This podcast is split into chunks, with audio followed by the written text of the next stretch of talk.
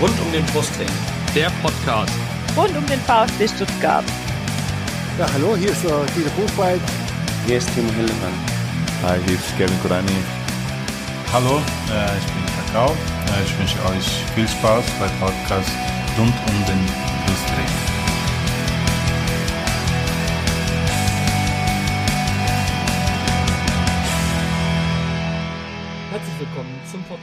Rund um den Brustring. Mein Name ist Lennart. Und mein Name ist Yannick. Und dies ist Folge 73 des Podcasts. Thema heute das 1 zu 2 des VfB am vergangenen Sonntag beim SV Sandhausen. Und wir wollen heute nicht allein über dieses Spiel sprechen. Wir haben uns immer wieder einen Gast eingeladen. Es ist Stefan. Er ist Mitglied im Fanclub Carpe Diem Sandhausen. Äh, und ähm, ja, quasi der perfekte Gast für diese Folge. Hallo Stefan. Hallo Lennart, hallo Janik, vielen Dank für die Einladung. Ja, bevor wir auf das Spiel zu sprechen kommen, äh, an das der Stefan mit Sicherheit bessere äh, Erinnerungen hat, oder an, auf das der Stefan mit Sicherheit mit äh, einer anderen Stimmung zurückblickt als wir, wollen wir den Stefan erstmal kurz vorstellen. Ähm, erzähl doch mal, also grundsätzlich muss ich sagen, ich kenne ja nicht viele Sandhausen-Fans. Ich gucke ja meistens auf Twitter, dank dir kenne ich jetzt noch einen zweiten, nämlich äh, den Jörg aus unserer aus unserem Gegner-Interview auf dem ähm, auf dem Blog. Äh, aber Mhm. ähm, ja, wie bist du denn, wie wird man Sandhausen-Fan? Erzähl mal. Ja, das ist ganz einfach. Wenn man in Sandhausen wohnt, dann wird man auch Sandhausen-Fan, äh, sozusagen. Äh, support your local club. Mhm. Und ähm, das schon seit vielen Jahren. Ähm, äh, ich bin seit äh, als kleiner Bub das erste Mal im Stadion draußen gewesen, damals noch Oberliga Baden-Württemberg. Äh, immer wieder draußen gewesen, mal ein bisschen mehr, mal ein bisschen weniger. Äh, in den letzten Jahren natürlich so, die letzten 10, 12 Jahre, als es dann aus der Oberliga in Regionalliga, dritte Liga und mittlerweile zweite Liga gegangen ist, natürlich äh, dauerhaft, regelmäßig, ähm, alle Heimspiele, wenn es geht und äh, in der Saison auch so, sage ich mal, sieben bis neun Auswärtsspiele. Ja, und ähm, irgendwie auch stolz auf unseren SV Sandhausen natürlich. Wenn man hier geboren ist, wenn man hier äh, zu Hause ist, dann ist das schon was Besonderes, äh, wenn dieser Verein zweite Bundesliga spielt. Ich wollte gerade sagen, es ist, glaube das siebte Jahr in Folge oder nee, sechste oder siebte Jahr in Folge, dass die zweite Liga spielt, oder? Ich glaube, 2012 sind wir aufgestiegen, das ist achte, das ist das achte Jahr sogar. Achte sogar, ja. Ja. Respekt. Ja, krass. Ja, also Danke, ja. Ich wollte gerade sagen, du hast ja schon gesagt, äh, Oberliga-Zeiten, ähm, das ist mit Sicherheit eine interessante Entwicklung, die man dann auch so Definitiv, als, als, als, Fan, als Fan mitmacht. Ich meine, wir sehen es ja, dass äh, mittlerweile spielt eure zweite in der Oberliga gegen unsere zweite. äh, und äh, das ist das dann schon was anderes, wenn du danach, äh, was war das jetzt, gegen wen hat die zweite gespielt? Achern, Oberachern oder sowas? Äh, oder keine Ahnung, nach, nach Göppingen fährst, äh, oder ob dann halt plötzlich die, die Erstligisten aus der äh, in die zweite Liga absteigen. Ja, und wir hatten es ja kurz im, eben im Vorgespräch schon, äh, du dann plötzlich im eigenen Stadion in der Unterzahl bist. Ähm, jetzt bist du nicht nur äh, Sandhausen-Fan, sondern du bist auch äh, Mitglied in einem Fanclub, der auch einen Twitter-Account hat. Äh, Carpe Diem Sandhausen. Wie ist der denn entstanden? Also nicht nur der Name, sondern auch der, der Fanclub an sich. Sondern der Name interessiert mich natürlich auch. Ja, der Fanclub ist im Prinzip aus einem Freundeskreis entstanden. Wir waren äh, Freundeskreis anfangs vier bis sechs Familien, die immer zum Fußball rausgegangen sind. Und ähm, als wir dann, wie gesagt, damals auch dann Aufstieg Regionalliga, dritte Liga, ein bisschen professioneller geworden sind. Und äh, da haben wir dann uns auch als Fanclub offiziell zusammengeschlossen. Ähm, ähm, sind mittlerweile sind es zehn Familien. Also Mhm. wir äh, die Kinder sind mittlerweile schon ein bisschen älter. Damals waren die noch klein, da waren wir noch mehr Familienfanclub. Mittlerweile gehen die Kinder eher in den, äh, die stehen dann auch im Supportblock. Wir stehen auf einer anderen Tribüne. Äh, also, aber trotzdem sind wir alle noch Carpe Diem. Ähm, der Name ist äh, irgendwie in, an einem Abend, als wir dann überlegt haben, wie wollen wir uns denn nennen, ähm, gefallen. Es ist auch so ein bisschen ein Motto von mir, nutze den Tag und ähm, es hat den Leuten auch gefallen und da sind wir bei Carpe Diem Sandhausen geblieben. Sehr schön. Wie viele Fanclubs hat äh, der SVS insgesamt?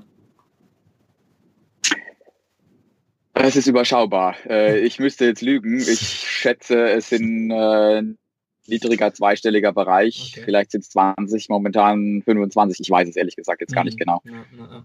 ja, auf jeden Fall ganz andere, ganz andere Dimension als beim, äh, als beim VfB. Ähm, Definitiv. ja. Ich finde es halt interessant, weil das hatte ich auch schon mit dem Jörg im Vor in dem ähm, Gegner-Interview gesagt. Irgendwie ist Sandhausen ja mittlerweile so wie Meppen früher so ein Inbegriff der zweiten Liga geworden. Äh, hat ja nicht, äh, nicht zuletzt Ja. Markus Weinziel hat ja letzte Saison gesagt äh, zu den Journalisten, ähm, also im Abstiegskampf, äh, von euch will auch keiner nach Sandhausen. Wer will denn schon nach Sandhausen? Genau, Ja. genau. Hat man wahrscheinlich in Sandhausen auch äh, interessiert zur Kenntnis genommen, die, die Aussage, vor allem als wir den abgestiegen sind. Absolut, ja. Ähm, Ja. Gleichzeitig ist es ja wirklich, äh, selbst für die Zweitliga-Verhältnisse noch eine absolute, absolute Ausnahme, ähm, dass ein Ver so relativ kleiner Verein mit aus einem relativ kleinen Ort, auch ich glaube Sandhausen hat 15.000 Einwohner oder äh, mache ich euch da kleiner, Ja, als ihr seid? ja. Ähm, und dass die dann Mittlerweile knapp über 15.000. Ah, okay. Ja. Ja. Ja, Und dass die dann quasi in der gleichen Liga spielen mit äh, ähm, ähm, halt mit Städten wie Stuttgart, Hamburg. Ich meine, klar, Hoffenheim äh, ist auch nicht groß und spielt auch äh, spielt Champions League teilweise, äh, aber ich glaube, bei euch ist dann doch noch ein bisschen was anderes als äh, als in Hoffenheim. ähm, Definitiv. Also da wollen wir uns auch gar nicht mit denen vergleichen. Äh, Das sind ganz andere Verhältnisse. Äh, Wir sind stolz auf unsere Nische, äh, die wir haben, auch stolz auf diesen, ich sage jetzt mal Liga-Zwerg, wie es Jörg wahrscheinlich auch in dem Interview vorher gesagt hat. ja, genau. Ähm, und ähm, ein bisschen was ist bei uns schon noch anders im, in Sandhausen. Ähm, drumherum, es ist noch ein bisschen familiärer. Es haben vielleicht auch die Fans, die gestern da waren. Ich glaube, man konnte auch relativ unbedrängt äh, noch ums Stadion rumlaufen, vorher noch ein Bierchen trinken im Clubhaus und so weiter. Also es war eigentlich ein, eine, eine friedliche, freundliche Atmosphäre und ähm, ich glaube, das versuchen wir in Sandhausen auch weiter zu leben und macht uns dann vielleicht auch ein bisschen sympathisch. Ja. Wobei ich habe jetzt, äh, habe vorhin noch ein Interview gelesen mit äh, eurem Trainer in der Rhein-Neckar-Zeitung. Da wurde dann auch die Frage gestellt, ob er denkt, dass durch das Derby weitere Fans dazugekommen sind. Da musste ich kurz schmunzeln, weil Derby-Stimmung war es, glaube ich, nicht am, am äh, Sonntag. Ich war ja nicht im Stadion, im Gegensatz zu euch beiden. Ähm, aber Mhm. da kommen wir mit Sicherheit gleich, ähm, gleich auch noch drauf, die Stimmung im Stadion. ich, ich würde es auch, äh, also ich äh, denke auch nicht, dass man das Spiel als Derby bezeichnen kann. Also es ist natürlich ein Baden-Württemberg Derby im weitesten Sinne, aber ich glaube, unter einem richtigen Derby äh, versteht ihr definitiv was anderes. Äh, ich glaube, wir haben gar nicht so einen richtigen Derby-Gegner. Vielleicht wäre es mal, wenn wir gegen Hoffenheim spielen, ich weiß es nicht, aber äh, letztendlich, ähm, ich brauche es auch gar nicht unbedingt. Ich meine, ihr wollt auch nicht mit der baden-württembergischen Polizei in Kontakt kommen bei Derbys. Ähm, gut. Ja. Stefan, wir haben äh, in jedem, äh, an jedem Gast stellen wir drei Fragen. Äh, und da würde ich mal an den Yannick übergeben, der die bei uns traditionell äh, an unsere Gäste wenn, er- wenn er dabei ist. Ja, sehr gerne, natürlich. Ähm, Stefan, du hast es ja gerade erwähnt, begleitest deinen Verein seit der Oberliga.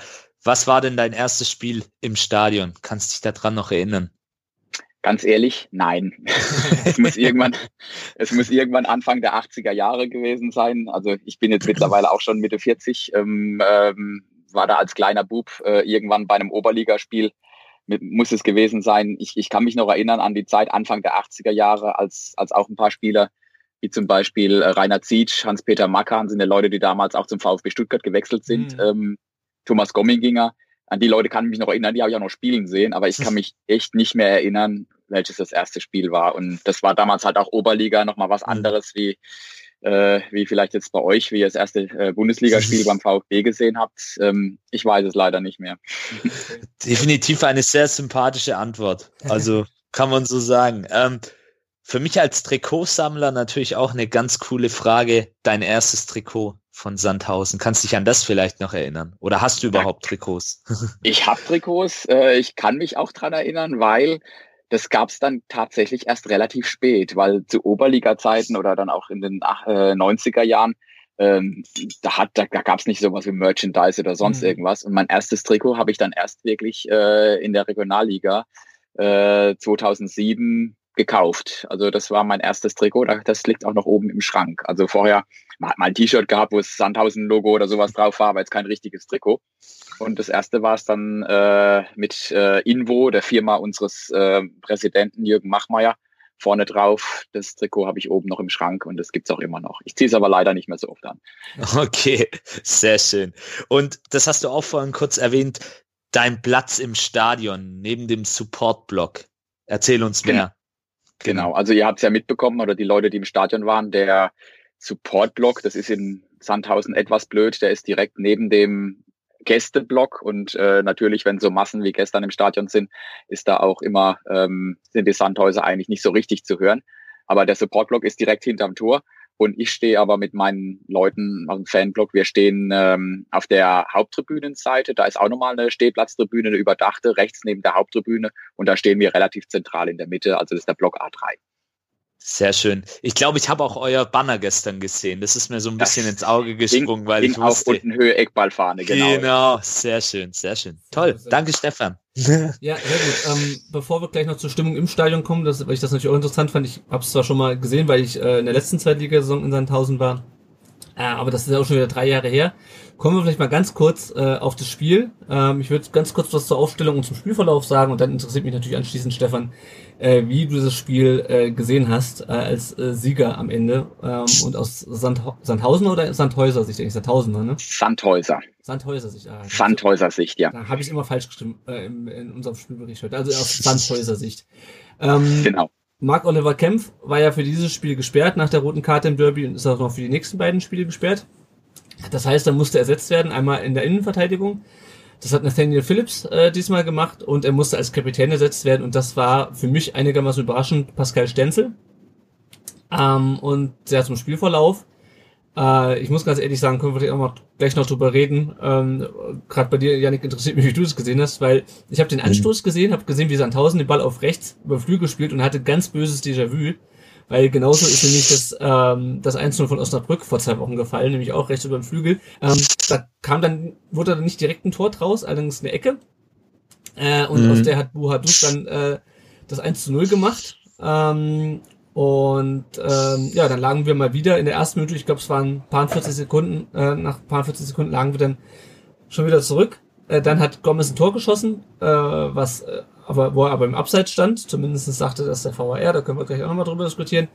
Ähm, dann hat Buhadus äh, nach einer weiteren Ecke in der 24 Minute aufs 2 zu 0, 2 zu 0 erhöht.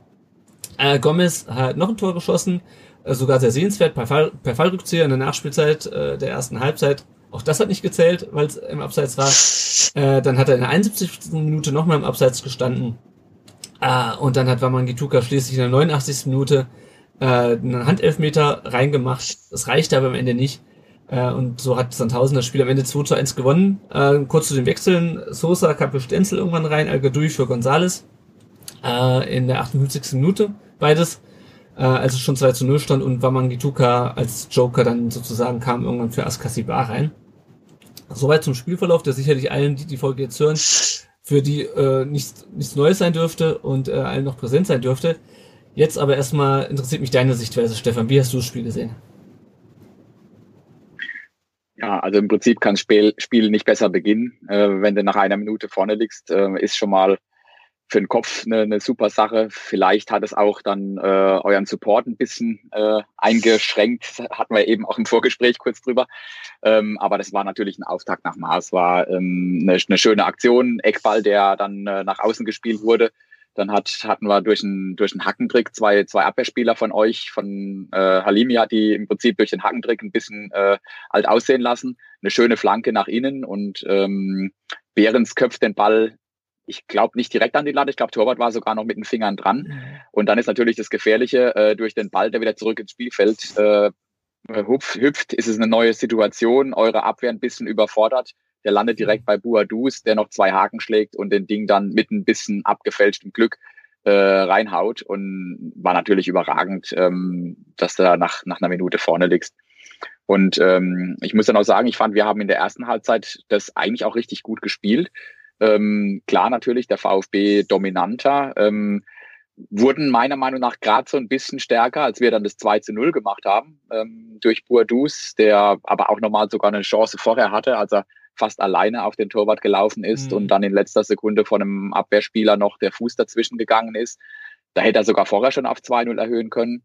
Und ähm, ja, natürlich der VfB dann dominanter, aber ich grad, glaub, glaube, gerade auch in der ersten Halbzeit haben unsere äh, ist unser Matchplan aufgegangen. Die Verschieben im Mittelfeld hat super geklappt. Wir haben mit Linzmeier und Paurovic äh, auf der Sechs äh, Leute gehabt, die die Räume zugemacht haben.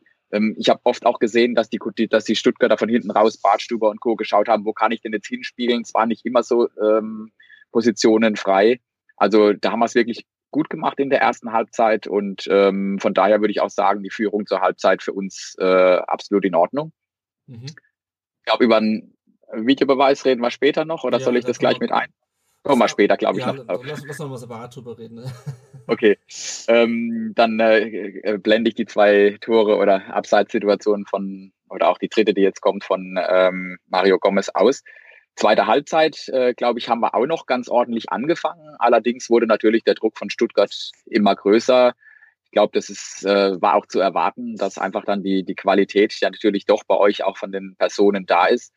Ähm, es wurde dann auch zweimal ausgewechselt. Es kam noch ein Stürmer oder zwei offensive Leute. Ähm, unser Trainer hat reagiert, hat dann äh, noch einen dritten Innenverteidiger gebracht. Also er wusste auch schon, ich stabilisiere da lieber meine, meine Abwehr. Und äh, ich glaube, so ab der 65., 68. Minute, da hatten wir mal Phasen, wo wir richtig geschwitzt haben, weil der VfB da eigentlich viel Druck gemacht hat. Ähm, ich sage jetzt mal, nicht die hundertprozentigen Chancen gehabt hat, Ball mal knapp am Tor vorbeigeköpft, äh, unser Torwart auch ein, zwei Bälle mal gut gehalten, aber ähm, da war der VfB dran. Wenn da das Tor fällt zu diesem Zeitpunkt, dann kann das Spiel auch nochmal ganz eng werden. Wir haben es trotzdem gut verteidigt. Wir haben, ich glaube, die Leute haben gekämpft und gemacht und, und alles gegeben, die auf dem Platz standen. Äh, haben dann kurz vor Schluss noch diesen, äh, auch wieder Videobeweis, den durch den Handelfmeter, dann doch nochmal euch ins Spiel geholt, war natürlich aber auch schon relativ spät und äh, haben es dann über die Zeit gebracht. Natürlich auch glücklich dann in der zweiten Halbzeit. Ähm, aber ich glaube, die, die Mannschaft hat wirklich alles gegeben. Die Spieler waren auch kaputt. Du hast gemerkt, ein Buadus, der konnte am Schluss einfach nicht mehr. Der ist, der war auch eine Zeit lang verletzt, ist immer noch nicht ganz bei 100 Prozent, hat aber ein Riesenspiel gemacht. Äh, jeder ist für den anderen gerannt und ich habe heute Morgen, ich glaube bei uns im Forum oder wo irgendwo die äh, das Zitat gelesen, äh, Mentalität schlägt Qualität. Und ich glaube, wir haben einfach als Mannschaft ein geschlossen gutes Bild abgegeben. Und ähm, auch wenn wir in der zweiten Halbzeit, denke ich mal, ähm, einiges Glück gehabt haben, ähm, so ganz unverdient, glaube ich, am Endeffekt, sage ich jetzt für aus unserer Sicht, äh, war es dann vielleicht nicht. Mhm. Janik, wie siehst du es? Hast du einen verdienten Sieg von Sandhausen gesehen? Ja, definitiv, weil sie aus ihren Möglichkeiten das Beste gemacht haben. Sie haben eiskalt zwei Standardsituationen genutzt, haben es danach sehr, sehr leidenschaftlich verteidigt. Ähm, da möchte ich vor allem den Herrn Diekmeyer erwähnen, der da wirklich auch seine Truppe richtig gut nach vorne gepeitscht hat. Ähm, man ist ja in Sandhausen traditionell sehr, sehr nah am Spielfeld und hört dann auch mal, was der Spieler so ähm, seinen anderen Mitspielern sagt. Und ja, da hat einfach alles gepasst. Äh, der Stefan hat es auch gerade gut zusammengefasst. Ähm, da war einfach alles da und am Ende, ja, wir sind dann in der zweiten Halbzeit vor allem angerannt, haben nochmal alles probiert. Äh, die drei Abseitsgeschichten lasse ich jetzt auch mal ausgeklammert. Es ist aber einfach zu wenig. Es ist einfach zu wenig. Und wenn ich dann auch sehe, das erste Tor lasse ich mir sogar noch gefallen. Das kann passieren, dass du so eine kalte Dusche bekommst.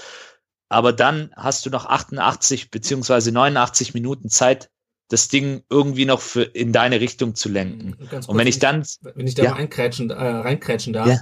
weißt du, was das Schlimme ist? Genau Ja. das gleiche hast du vor zwei Wochen gesagt. Genau das gleiche hast du vor, zum Osnabrück-Spiel gesagt. ja, ja, ja, das ist, Das, das ist das, was mich wahnsinnig macht gerade, dass wir genau darüber gesprochen haben. Ja gut, ein frühes Gegentor kann mal passieren, ja? Aber was du dann hinterher draus machst, Ja. äh, das ist halt entscheidend und da haben wir halt nichts draus gemacht und das ist halt, und ich verstehe das nicht, aber sorry, ich habe dich unterbrochen. Nee, nee, alles gut, alles gut, weil genau das wollte ich jetzt auch sagen. Eigentlich könnten wir jetzt meine Analyse vom Osnabrück-Spiel einspielen, weil da gibt es sehr viele Parallelen, nur mit dem Unterschied, dass Sandhausen dann auch seine zweite Chance genutzt hat. Ähm, wo, wo, ich auch, wo ich mich auch fragen muss, ähm, man merkt, ich bin noch etwas emotional angeschlagen von dem Spiel. Wie, wie definiert die VfB-Hintermannschaft eine, eine Raumdeckung oder Manndeckung bei einer Ecke? Ich, weil da stehen gefühlt acht Spieler am, Mhm. um, ums Tor rum und drei oder vier Sandhäuser machen dann, sorgen dann dafür, dass das Ding reingeht. Und bei allem Respekt, aber da muss ich mich wirklich fragen, was die Jungs unter der Woche trainieren oder ob, ob sie es nicht kapieren. Das sind doch alles gestandene Spieler. Da ist ein Bartstuber, da ist ein Phillips, der Mhm. mal mit der von Liverpool kommt, der zwar ein recht ordentliches Spiel gestern gemacht hat nach langer Zeit auf der Bank, aber Ja, das fand ich auch, ja. ja, Da aber muss ich aber kurz was auch dazu sagen und ich habe es beim ersten Tor schon erwähnt. Da war die Situation, dass äh, Behrens an die Latte köpft und im Prinzip dann kommt der Ball zurück und es entsteht eine neue Spielsituation. Und beim Ja. zweiten Tor, war es fast ähnlich. Da geht der Ball nach außen, der Nauber versucht ihn reinzuköpfen, trifft nicht ganz und unten kommt der Behrens, äh, grätscht dann noch den Ball nach hinten zurück. Auch wieder eine neue Spielsituation, wo der Buadus den nur noch reinschieben kann. Also ich glaube, so Sachen, das kannst du auch nicht trainieren. Das ist, äh, natürlich hast Ja. du eine gewisse Erfahrung, du musst bei den Leuten stehen, aber ich glaube, dass äh, durch diese Vorball, Vorball zurück, ähm, da ist so eine, so eine Unordnung im Spiel. Das ist ganz schwierig, solche Bälle zu verteidigen. Natürlich, klar, aber man kann es auch ein Stück weit antizipieren. Also das unterstelle ich jetzt mal. Ähm, ich gucke ja auch regelmäßig Bundesliga an, ich gucke mir die Premier League regelmäßig an, was natürlich kein Vergleich jetzt zum VfB sein soll in der jetzigen Zeit. Aber wenn man dann zum Beispiel sieht, ähm, wie, wie, ähm, ja, jetzt fällt mir gerade kein Beispiel ein, aber wie ein Virgil van Dijk zum Beispiel vor einer Ecke wenn, für den Gegner seine Mannschaft sortiert, wie, wie dort ähm, Mann und Raumdeckung miteinander verschmilzt. Ich meine, es ist jetzt auch kein, ähm, äh, ich sage jetzt mal, es ist jetzt auch kein Geheimnis, dass viele Mannschaften, die gegen den VfB spielen, es auch über Standards versuchen. Komischerweise, letzte Woche hat es gegen eine Mannschaft, gegen den KSC, die ja eine der stärksten Standardmannschaften in der zweiten Liga sind, da hat es wunderbar funktioniert. Das hat ja dann auch Tim Walter im Interview ähm, noch angemerkt, dass er das auch nicht so wirklich versteht.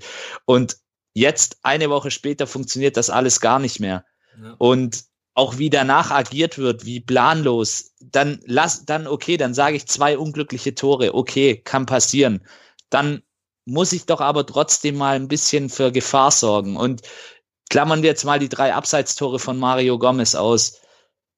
Ich kann mich, also mir fällt es gerade schwer, mich an irgendeine große Chance zu, vom VfB im gestrigen Spiel zu erinnern. Also mir fällt spontan eigentlich nicht viel ein, außer die Chance von Wamankituka kurz vor Schluss.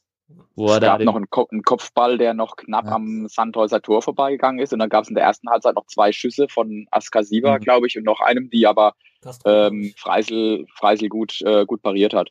ja, ja, aber nicht Also das war jetzt keine, das waren Schüsse aus der zweiten Reihe, jetzt auch je nachdem Chancen sehe ich auch eher was anderes, aber ähm, ja, da war es zumindest ein bisschen gefährlich. also nichts Zwingendes. Und, und das Ja. ist einfach das Traurige. Und das meine ich jetzt nicht despektierlich gegenüber dem SVS, aber für mich das Allerschlimmste war zu sehen, wie wenig Aufwand, also klar, kämpferisch haben die Sandhäuser schon alles geben müssen, aber dennoch, wie wenig Aufwand Gegner gegen uns brauchen, um ein Spiel nach Hause zu schaukeln. Das, das, das macht mir einfach, das macht mir Angst ein bisschen, ja, und das, das macht mich sauer. Also, Mhm. Ja. Ja. vor allem, wenn du dir mal zum Thema Standards, wenn du dir mal unsere Standards anschaust, ja, ähm, Castro hat dann einen Großteil der Ecken getreten, das war eine Katastrophe. Da ist nicht, Furchtbar. da ist nicht angekommen. Das war wie, quasi wie letzte Saison, ja, wo dann entweder segelt der Ball einmal quer durch den Strafraum, oder er landet beim Torwart oder landet beim Mann am kurzen Pfosten. Ich gu- guck gerade nochmal, wir haben 15 Ecken geschlagen. Ja, 15 Ecken, 15. da ist nichts mehr rausgekommen. Ja? Und dann hast du das, ähm, der Stefan hat es gerade schon angesprochen, da hast du diese Distanzschüsse, wo sie dann irgendwie äh, sich den Ball hin und her spielen oder irgendwie ein, äh, vom äh, Abwehrspieler der Ball abprallt und dann zieht da irgendwer aus 30 Metern ab und der Ball fliegt quasi äh, über Stadiondach drüber. Ähm, oder du hast Halbfeldflanken von äh, gut, die nicht ankommen, ja. ja genau, bei Sosa ging's ja einigermaßen, aber Hm. Ja, ihn kann man vielleicht auch noch mit seiner Einwechslung kam dann ein bisschen, kam ein bisschen bessere Flanken Schwung an. rein, ja. ja. Ja, aber was ich zum Beispiel auch nicht verstehe, ähm, Pascal Stenzel, Ja. ähm, ja, dann flankt er zweimal an den langen Pfosten und alle seine Mitspieler stehen aber am kurzen Pfosten. Und, und das, das, das ist ja jetzt nicht so, dass es zum ersten Mal passiert. Das ist jetzt schon in mehreren Spielen passiert. Und es macht mich einfach, ja, sprachlos. Da braucht man auch nicht mehr viel rumanalysieren. Das ist einfach Unfähigkeit. ja. Ja, also äh, Stefan, du merkst schon, wir sind äh, Ja. tiefenfrustriert. Etwas frustriert. Ja, Ja, Wo, also wobei ich sagen muss, ich erkenne mich teilweise wieder, weil ähm, wir hatten gestern hat Halimi die, Ba- die Eckbälle gemacht und die waren jetzt dann auch gut, haben ja auch dann zu zwei Toren letztendlich geführt. Aber die Aussage von dir, Yannick, äh, wir haben zehn Eckbälle und äh, es passiert gar nichts, die kann ich äh, auch in einigen Spielen aus der Vergangenheit dieser Saison von, für uns genauso unterschreiben. ja. es ist einfach manchmal, manchmal ist der Wurm drin und, und manchmal läuft's einfach. Hm. Ja. Ja. das Problem ist halt bei uns ist halt so, so unregelmäßig der Wurm drin. Ja, wir haben beispiel, beispielsweise gegen Karlsruhe, das war jetzt mit Sicherheit nicht das dominanteste, dominanteste Spiel, aber ähm, wir haben es nach, einem, nach einer kleinen Wackelphase in der ersten Halbzeit eigentlich am Ende relativ souverän. souverän runtergespielt und dann hast du eine Woche später die gleiche Aufstellung, jetzt mal abgesehen von Kempf, den ich jetzt aber als nicht so, äh, also ich sehe da nicht so den großen Unterschied. Ich glaube nicht, dass wir mit Kempf äh, das Spiel gewonnen hätten. Ja? Ähm, du hast quasi die gleiche Formation, du hast wieder Endo auf der 6 und es funktioniert nicht. Also ich meine, Endo hat jetzt nicht schlecht gespielt, aber alles, was die, was du im Derby richtig machst, du spielst konzentriert, du spielst nach vorne, äh, das funktioniert nicht. Es mag auch vielleicht ein bisschen daran liegen, dass der KSC einfach äh, schlecht war an dem Tag. Also die haben so viel Platz uns in der Mitte gelassen, was Sandhausen halt wiederum nicht gemacht hat. Äh, Stefan hat ja gerade schon die, äh, die Sechser angesprochen. Äh, aber wo du in der Vorwoche noch denkst, okay, das könnte der richtige Weg sein, Endo auf der 6 und äh, ein bisschen vertikaler spielen. Mhm. Ähm, und dann eine Woche später funktioniert's nicht mehr. Äh, klar gegen einen anderen Gegner, aber die Mannschaft nimmt irgendwie aus den Spielen davor überhaupt nichts mit. Du gehst wieder völlig verpennt in dieses Spiel rein, wie schon in, in, in Osnabrück, wo ich, was ich absolut nicht verstehe. Ja? Also, wie kann man denn nach 22 oder 44 Sekunden oder was es war, schon wieder ein Gegentor kassieren. Die Entstehung, also vorm Tor ist ja dann das eine. Aber dass du überhaupt dann die Ecke zulässt und dass du die Ecke nicht geklärt kriegst und auch beim 2-0, ähm, mhm. der Torschuss letztlich, den kannst du vielleicht nicht verhindern, aber du darfst diese Situation erst gar nicht entstehen lassen. Und ähm, ja, ja. Und was mich halt dann auch wirklich nervt, ist, ähm, auch das gleiche wie in Sandhausen, gut, äh, in Sandhausen, in Osnabrück, in Osnabrück hast halt das ganze Stadion gegen dich. Das war diesmal vielleicht nicht unbedingt so, aber du hast halt eine Mannschaft, die knallt sich voll rein. Das hört sich so ein bisschen nach Thomas Doll-Analyse an, aber es ist halt so, ja. Sandhausen sieht halt die Chance, den VfB zu schlagen. Ich glaube, im Kicker-Ticker stand dann irgendwie am Ende das erste Mal in, in dem Ligaspiel. Ja, da haben wir auch erst dreimal gegeneinander gespielt. In der Vereinsgeschichte, wobei Vereinsgeschichte stimmt nicht ganz, aber im Kicker stand das erste Mal in der Vereinsgeschichte. Ja, ja genau, genau. Da haben, wir, da haben wir noch mal was in der Hinterhand. Ja. Sagen, da war doch mal ein Pokalspiel. Ähm, genau. Ja, gut, aber das war dann natürlich vielleicht nach 90 Minuten, weil es da unentschieden ist. Egal. Auf jeden Fall, okay. ähm, auf jeden Fall. Und wir spielen immer noch, wir denken scheinbar immer noch, wir können uns da ähm, mit, mit, äh, mit Spielfinesse irgendwie, irgendwie durch mhm. diese Liga zaubern und es funktioniert einfach nicht. Ja, und ich meine, ähm, ich weiß nicht, ja. ähm, Stefan, wie du es gesehen hast, aber Sandhausen hat dann natürlich auch irgendwann äh, ein bisschen dreckig gespielt, oder? Würdest du das, äh, würdest du mir da widersprechen? nee, also in, in, der, in der zweiten Halbzeit, ja, was ist dreckig? Ich denke, wir haben sehr körperbetont mhm. gespielt. Mhm. Wir ähm, haben da auch ähm, ein, zwei Mal natürlich äh, taktische Fouls gemacht, äh, als, als äh, einer durchgegangen ist und Paurovic den natürlich gehoben hat.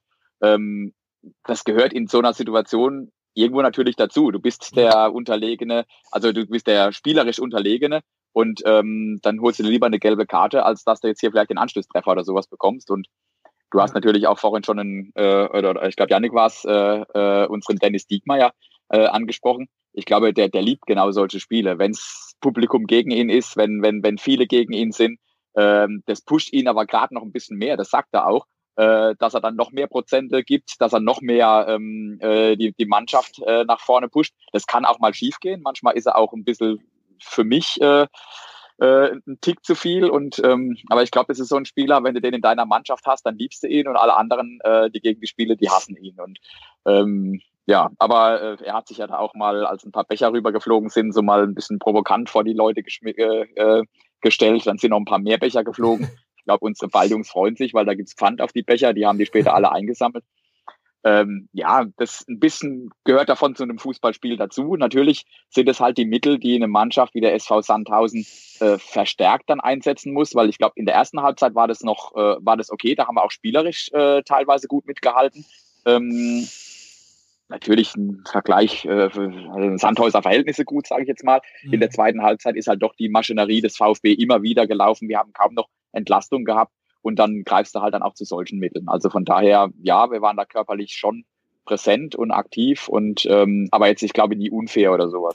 Nee, also es war jetzt auch nicht als Vorwurf gemeint, sondern es war eher, es ist eher ein Vorwurf an den VfB. Wobei eins möchte ich noch einschieben, was mich wirklich aufgeregt hat, war, ich weiß nicht, ob es Linzmeier war, irgendwer hat einen, Ellbogen an die Schläfe bekommen und hat sich hinter das Gesicht gehalten. Das hat mich furchtbar aufgeregt, weil ich hasse es. Also, wenn jemand irgendwie getroffen wird und liegen bleibt, weil es irgendwie weh tut oder vielleicht ein bisschen so tut, als würde es ein bisschen mehr weh tun, als äh, eigentlich weh tut, habe ich kein Problem mit. Aber wenn jemand sich Körperteile hält, die gar nicht getroffen wurden, dann, dann werde ich fuchsig.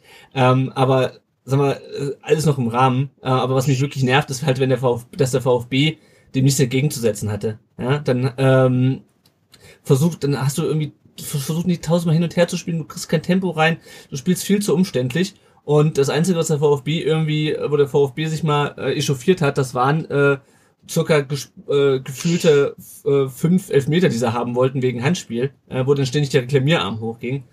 Äh, ich weiß nicht, Janik, ist dir das auch so aufgefallen im Stadion? Mich hat's unglaublich genervt. Äh, ja, in, in der Schlussphase vor allem ist es mir besonders aufgefallen. Wobei ich sagen muss, so ab der 50., 60. Minute habe ich mir gedacht, Jungs, das wird heute nichts mehr.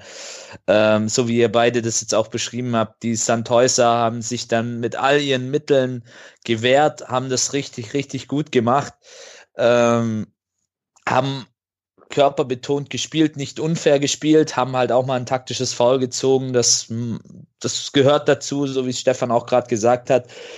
Aber ja, das Reklamieren ist mir auch zwei, dreimal aufgefallen und ja, der Elfmeter hat dann noch mal ein bisschen Spannung gebracht, aber ich muss auch ehrlich sagen, ich habe mich bei dem Elfmeter, ich glaube, ich habe mich noch nie so wenig über ein Tor beim für den mhm. VfB gefreut wie in dem Moment, weil ja, es wäre am Ende des Tages, und das, das sage ich auch mit Fug und Recht, auch wenn mir der ein oder andere da jetzt vielleicht ähm, was anderes sagt, es wäre auch nicht gerecht gewesen, wenn man den Sandhäusern da noch die drei Punkte äh, madig gemacht hätte. Die haben das gut gemacht, haben sich super drauf vorbereitet, haben gut gekämpft. Wenn man auch die Körpersprache gesehen hat, äh, darauf achte ich ja immer so, wenn ich im Stadion bin, die war einfach da, ein Diekmeyer, der da als Lautsprecher fungiert hat, auch Linsmeier, korrigiert mich, wenn ich ihn falsch ausspreche, Linsenmeier, Linsmeier, ja. genau, äh, der ja auch so ein bisschen schon eine Institution ist beim SV Sandhausen, der hat auch ja. seine Jungs nach vorne gebracht, der Torwart hat einen guten Tag gehabt, alles in allem hat das super funktioniert. Und aus taktischer Sicht gesehen, sie haben uns auch, sie haben unsere Sechser komplett zugestellt. Und da muss eine Mannschaft wie der VfB ähm, auch eine Möglichkeit finden, da sich dann zu befreien. Und das schaffen sie momentan nicht. Und von daher, im Reklamieren waren sie dann noch am besten, aber alles andere war nicht zweitligatauglich. Nee, das, das, man hört es vielleicht, ich bin immer noch angepisst und äh, ja, es ist wirklich. Du bist doch noch ein bisschen heiser. Ähm, ja, ich bin heiser, ja. Auch mit den Sechser meinst. Also wer, wenn ich auch unglaublich ja. schlecht fand, war Mangala, der mir gegen Karlsruhe gut gefallen mhm. hat. Aber da habe ich auch das Gefühl, sobald du dem ein bisschen auf den Schlappen äh, steigst und solange der kein, sobald er keinen Platz mehr hat, ähm, ist er auch überhaupt nicht mehr in der Lage, irgendwas nach vorne zu machen.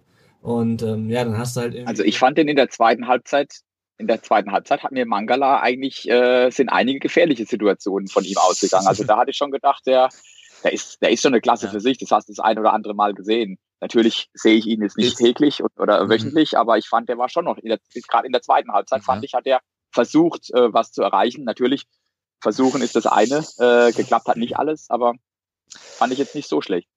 Also gemessen an dem, was er leisten kann, oder was er auch mal in der letzten Zeit gezeigt hat, war es gestern eine sehr bescheidene Leistung von ihm, aber du das sagst es richtig. Ja, ähm, er ist schon einer, der auch so mit die Davi für mich einer der wenigen ist momentan beim VfB, der den Unterschied machen kann. Ja, aber wie gesagt, wenn, Spontan. Er, halt, wenn er halt ja. keinen Platz hat, äh, also er versucht's, ja, aber es kommt halt nichts mehr rum. Ja. Das ist halt, und ich war das aus einem Rückspiel, wo er dann irgendwie aus 16 Metern versucht hat, einen Ball reinzuglänzen und Pfosten getroffen hat. Ja. Mhm. Gut, dann kommen wir aber mal zu den äh, drei Toren, die der VfB ähm, nicht erzielt hat. Ähm, alles drei Abseitstore, es war alles drei relativ knapp. Mario Gomez hat sich hinterher, ähm, also er hat auch gesagt, also er hat ist nicht den Schiedsrichter dafür verantwortlich gemacht, unbedingt für die Niederlage, hat schon auch gesagt, dass wir schlecht gespielt haben, hat sich aber furchtbar über den äh, Video Assistant Referee aufgeregt. Ähm, der äh, Harm Osmas war der Schiedsrichter, hat ihm wohl gesagt, äh, dass es irgendwie einmal, wenn es nur drei Zentimeter gewesen und er meint halt, naja, das äh, hätte doch die der, der VAR gar nicht äh, in einem Stadion wie in Sandhausen gar nicht richtig äh, sehen können, wenn er von oben irgendwie mit der Kamera draufschaut. Ähm, ja, also ich weiß nicht, ich habe bei dem bei dem Fallrückzieher, da habe ich schon in der ersten Wiederholung bei Sky gesehen, dass es abseits war. Ähm, ich meine, das wäre das gewesen, wo es am deutlichsten gewesen wäre. Die anderen waren knapp. Ich glaube, beim ähm, dritten war es am deutlichsten. Ja, oder oder dann war es mhm. vielleicht, vielleicht das dritte. Ein bisschen schade ist der Er war sogar war sogar schon abgepfiffen eigentlich beim also der bei dem dritten Tor hatte der Linienrichter schon die Fahne oben, der Schiedsrichter mhm. hat schon gepfiffen gehabt, als Gomez noch weitergelaufen ist und dann ist er ins Tor gefallen und da war nur noch mal die Überprüfung im Videobeweis. Also das war glaube ich am klarsten. Und ich bin mir nicht 100% sicher, aber ich meine auch bei dem ersten Tor war die Fahne vom Linienrichter schon oben und wenn du es jetzt mal so rum siehst, ähm, dann äh, hat der Videoassistent zwar nochmal überprüft und nochmal geschaut und hat gesagt, ja, es war abseits, aber mhm. der Linienrichter hatte auch, nimm jetzt mal den Videobeweis raus, dann hättest du zweimal die Fahne gehoben mhm. gehabt bei dem, äh, beim ersten und beim dritten und das äh, ähm, Fallrückzieher-Tor hätte vielleicht gegolten. Auf der anderen Seite hätte dann aber auch nicht den Handelfmeter bekommen, der ja auch nur durch Videobeweis gegeben ist. Also von daher, es ist, äh, ich, also um es abzukürzen, der äh, Videoschiedsrichter macht den Sport für mich kaputt. Ich, ich würde den gerne abschaffen und auch wenn es gestern vielleicht ein bisschen glücklicher für uns war, ähm, also du, du in dem Spiel, du, du wirst ja verrückt. Äh, du, du, ist es jetzt ein Tor, ist es kein Tor, mhm. du jubelst, dann, dann mhm. nimmst du es wieder zurück mhm. und also das ist, ist eine Katastrophe, das macht keinen Spaß und ähm, wir hatten auch schon jetzt Spiele, schon, schon zwei Spiele, wo der Videobeweis gegen uns war. Äh, beim einen Mal konnte es nicht mal nachgewiesen werden und wir haben ein Tor in Hannover nicht bekommen, wo wir mhm. das Spiel vielleicht sonst gewonnen hätten. Es, es ärgert mich einfach nur und ähm, jetzt hat es gestern Gomez erwischt. Äh, das war natürlich jetzt überall auch in den Presse dreimal äh, Hattrick und so weiter und alles mhm. Mögliche. Es war wohl knapp auch immer abseits und es war wohl knapp auch richtig, aber äh, für mich ist mhm. diese ganze dieser Videobeweis, also ich weiß nicht, wie ihr das seht, äh, mir macht es keinen Spaß. Ja, also ich war am Anfang für den Videobeweis, muss ich sagen, ähm, weil ich fand auch bei der WM, wo er ja so das erste Mal aus, auf großer Bühne zum Einsatz kam, fand ich es eigentlich ganz ordentlich. Ähm, mittlerweile bin ich aber auch, hat sich da meine Meinung dahingegen gedreht. Also ich nicht nur jetzt wegen gestern, wir haben diese Saison auch schon das ein oder andere Mal davon profitiert, muss man fairerweise auch sagen. Aber Mittlerweile passiert mir da einfach zu viel und äh, weil wir jetzt gerade über die drei Gomez-Tore gesprochen haben, ein guter Freund von mir hat sich die Mühe gemacht und hat mir alles ähm, nochmal so mit, per Screenshot geschickt. Und ich muss euch recht geben, die ersten zwei Situ also die Situation beim Fallrückzieher, da ist er mit dem Knie im Abseits und beim dritten Tor, das kann man auch so geben. Hingegen, ich sag bei diesem erst, bei dieser ersten Situation, also der Screenshot. 1-1.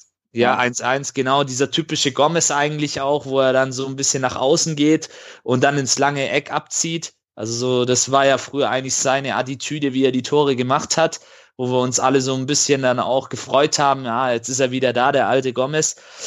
Das sieht auf den ersten Blick, ja, also, ja, ziemlich, ziemlich, ziemlich eng aus. Und wahrscheinlich ist das auch die Situation, wo ihm der Harm Osmos gesagt hat, dass es die drei Zentimeter sind, weil, mhm. also ja, aber, aber klar, abseits ist abseits, ähm, aber ich, man merkt, ich habe es gestern im Stadion gemerkt, ich freue mich mega, Gomez macht das 1-1 und dann kommt plötzlich diese Scheiße da und, und ja, sorry für meine vulgäre Wortwahl jetzt, aber du stehst da im Block, freust dich, umarmst deine Kumpels, sondern dann weißt du erst gar nicht wieder, was los ist. Ähm, ich weiß nicht, ob es am Hartwald lag, da, vielleicht war die Verbindung schlecht, aber dann macht er da wieder gefühlt fünf Minuten rum und keiner weiß, was los ist. Hinter mir die Sandhäuser-Fans ähm, dann auch schon, hä, was ist jetzt los? Wir blicken es jetzt auch nicht und ja. Also, also ich habe hab einen Kumpel, ich habe einen Kumpel, der ist äh, in der Halbzeit äh, Bier holen gegangen oder, oder, oder auf Toilette gegangen äh, der ist mit dem 2-1 in die Halbzeit gekommen, gegangen und mit dem 2-0 wieder zurück in die Halbzeit oder für die zweite Halbzeit. Der hat es mhm. gar nicht mitbekommen, dass das Tor wieder weggenommen wurde. Also es macht einfach keinen Spaß. Und, macht keinen Spaß, ähm, sind wir uns einig. Was, ja. was, ich, was ich aber sagen muss, und äh, ich, ich äh, wir hatten es vorhin auch kurz im Vorgespräch, oder du hast, glaube ich, erwähnt, du guckst auch England. Ähm, ich bin jetzt nicht so der, äh, ich gucke eigentlich in der Regel nur zweite Liga, ähm, Rest bin ich äh, relativ äh, entspannt.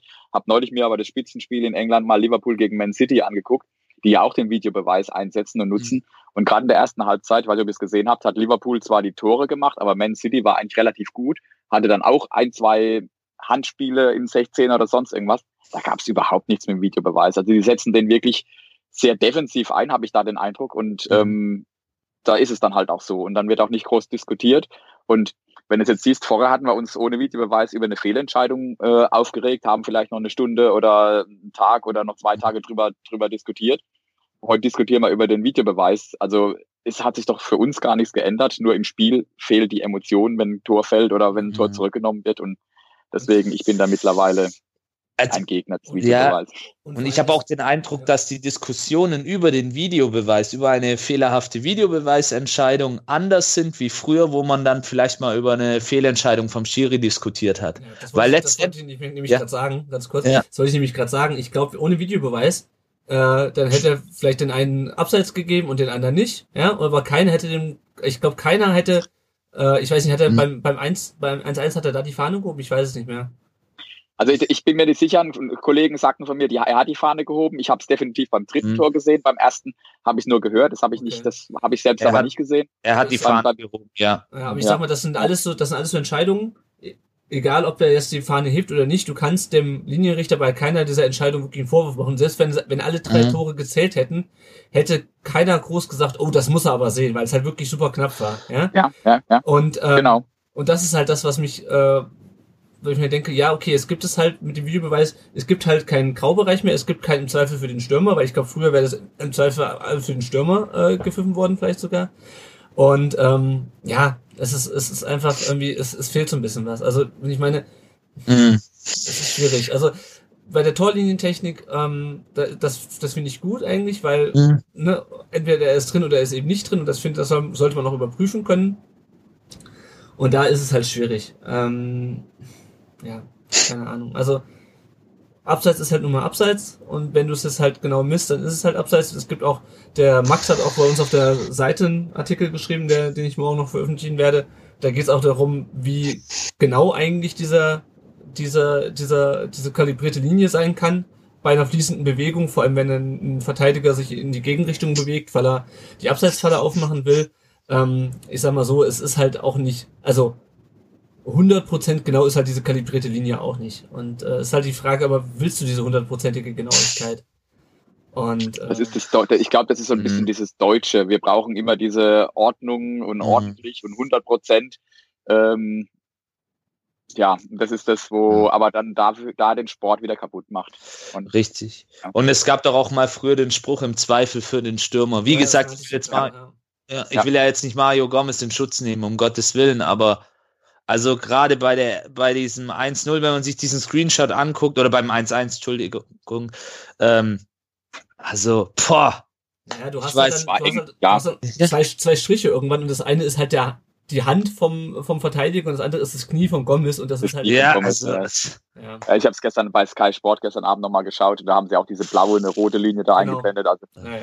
ja, ja, es, es, es, es war knapp und ähm, hm. Aber jetzt diskutieren wir, wie gesagt, jetzt diskutieren wir alle über diesen Videobeweis und ja nicht nur in unserem Spiel, sondern wieder am Wochenende in wahrscheinlich drei, vier Spielen. Und ähm, ich glaube, dass ja. die Schiedsrichterfehlentscheidungen vorher, da hat man auch kurz drüber diskutiert, hat sich wieder gelegt und irgendwo heißt zwar immer, es gleicht sich über eine Saison aus, aber naja. Gut, dann würde ich sagen, ähm, hören wir uns noch ein paar äh, Sprachnachrichten an und lesen ein paar Hörerfragen vor, beziehungsweise ein paar Meinungen zum Spiel. Äh, der Rainer Erb hat bei äh, Facebook geschrieben, wir haben verloren, weil wir keinen Knipser haben. Bei dieser Art Fußball zu spielen brauchst du eben einen, der die Dinger reinmacht, die ständig im Strafraum rumsegeln. Ähm, ja, ich weiß nicht, Janik, meinst du, uns, uns fehlt ein Knipser oder äh, liegt's mehr an, äh, an der gesamten Mannschaft? Weil ich habe das Gefühl, den Knipser haben wir, äh, oder die Mhm. Knipser haben wir eigentlich schon grundsätzlich, also ist nicht unbedingt Simon Terodde, äh, aber wir kriegen halt die Bälle auch nicht vernünftig an den Strafraum ran. Ja, wir haben sogar eigentlich mehrere Knipser in meinen, in meinen Augen. Also wir haben Hamadi Al-Gadoui, der regelmäßig trifft. Ähm, wir haben auch mal torgefährliche Mittelfeldspieler mit Philipp Förster, äh, der, den kennt Stefan sicherlich auch noch ganz gut. ähm, Den haben wir noch gar nicht gehabt, genau. ja, ja, den haben wir irgendwie, der ist jetzt irgendwie unter den Tisch gefallen. Ähm, wir haben Daniel Didavi, der uns ja gerade momentan fehlt. Also wir haben das diese Saison im Vergleich jetzt zur letzten Zweitligasaison auf mehrere Schultern verteilt, was ich ja prinzipiell mal positiv finde.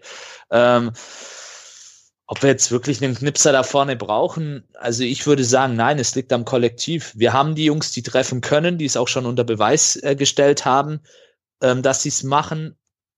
Aber es liegt in meinen Augen einfach, es liegt immer wieder ein Versagen des gesamten Kollektivs vor. Sagen wir es mal so. Also da, ich will das jetzt nicht so auf einzelne Spieler ähm, niederbrechen. Ja, ja sehe ich, sehe ich ähnlich. Ähm, der, der Schipenso hat noch, äh, hat noch gesagt, da haben wir schon drüber gesprochen, die Mannschaft hat die zweite Liga immer noch nicht angenommen, ansonsten hätten sie über Zweikampf dagegen gehalten und nicht ständig versucht, über Schönspielerei zum Erfolg zu kommen. Das ist das, was ich gerade angesprochen habe. Mir fehlt der Teamgeist und auch ein Plan B. Sie spielen einfach nur im Programm unter. Ja, also ich hatte schon ein bisschen das Gefühl, dass es halt, also nach dem 2-0 dachte ich halt, okay, es läuft das halt wieder wie immer. Wir versuchen es ein bisschen, aber so richtig, äh, so richtig was da rum kommt ehrlich gesagt nicht. Mhm. Ähm, der Frank, Ed Frank Teufel fragt, wieso verzichten wir beharrlich auf einfache Tore durch eingeübte Standards? Das hatten wir auch schon, äh, dass die Ecken wirklich gruselig waren. Und äh, wir hatten ja schon mal so, dass wir kurz Ecken gespielt haben und dann versucht haben, irgendwie äh, dadurch ähm, den Gegner zu überraschen. Aber auch das hat nicht funktioniert dieses Mal. Und auch sonst, es war einfach so behäbig teilweise. Also das, was du, äh, Stefan, ich weiß jetzt nicht, ob es im Vorgespräch war oder vorhin jetzt schon während der Aufnahme angesprochen hattest, dass teilweise dann die Innenverteidiger hinten überhaupt keine Anspielstation hatten, sondern dann wirklich so dieses mit äh, angehobenem Bein vom Ball standen und sich in verschiedene Richtungen gedreht haben, um zu gucken, ob sie denn Ja. ähm, eine Anspielstation finden. Und ähm, ich bin jetzt keiner, der jetzt sich groß darüber aufregt, wenn äh, der Kurbel den Ball bekommt, aber wenn wir halt, äh, wenn es halt 2 zu 1 steht und die Nachspielzeit läuft, dann das Spiel wieder über den Torwart aufzubauen, da fehlt mir da wirklich irgendwann das Verständnis auch für. Ähm, ja, und ähm, natürlich, jetzt ähm, komme ich noch auf die, äh, die Hörer oder Frage oder den, den, den äh, Input vom Nero 82864164 bei Twitter. Ähm, natürlich kocht das so ein bisschen wieder die, die Trainerdiskussion hoch. Äh, er schreibt, die schwere Kritik an Walter kann ich nicht verstehen. Wenn ich mir die letzte Saison anschaue, dann graust es mir und ich finde es immer noch geil, wie wir bisher spielen. Die, die jetzt den Trainer herausfordern, hat meiner Meinung nach wenig Verstand mit Fußball. Man wusste, was man auf sich, auf was man sich einlässt und jetzt soll alles scheiße sein, das kann ich nicht verstehen. So ein System richtig zu beherrschen, braucht ein Jahr, das kriegt man nicht so schnell hin. Es sind ja auch viele Spieler dazugekommen und waren da, womit, was, waren da, wo der Fußball gar nicht anzufangen konnten. Okay, also den, Re- den, den letzten Satz verstehe Okay. Ähm, wir haben ja jetzt auch schon häufiger über das Thema Trainerdiskussion gesprochen. Äh, Stefan, wie siehst denn du es von außen? Kannst du verstehen, dass beim VfB gerade äh, die, die Trainerdiskussion schon wieder ähm, herrscht? Ja, ich kenne den Fußball. Also äh, jetzt äh, der SV Sandhausen hatte ganz stark in die Runde gestartet. Dann haben wir eine Serie von sieben Spielen, wo wir nicht gewonnen haben. Und auch hier gab es im Forum Diskussionen, der Trainer muss weg. Also ähm, das ist nochmal ein ganz anderes Niveau. Ich glaube, es gibt einfach die Leute äh, und, und ihr habt nochmal ein ganz anderes Anspruchsdenken in der zweiten Liga. Ihr wollt aufsteigen, ihr müsst eigentlich auch aufsteigen mit euren Möglichkeiten, finanziellen Mitteln, die ihr habt. Und äh, wenn es halt dann mal nicht läuft, und das ist jetzt, glaube ich, die dritte Auswärtslage, Niederlage in Folge, kann das sein? Oder die zweite? Weiß nicht. Äh, Ähm, dritte, glaube ich. Ja. Dritte, die ja. dritte äh, und äh, und dann dann natürlich noch äh, ähm, das hört sich jetzt ähm, für Sandhausen so böse an, aber ihr verliert gegen Sandhausen, gegen Kiel und gegen Wiesbaden, Wien Wiesbaden Und äh, gegen mit so Osnabrück. Vereinen und, und gegen Osnabrück äh, äh, mit so Vereinen habt ihr euch wahrscheinlich äh, früher nie nie beschäftigt oder nicht beschäftigen müssen. Das tut auch ein bisschen weh.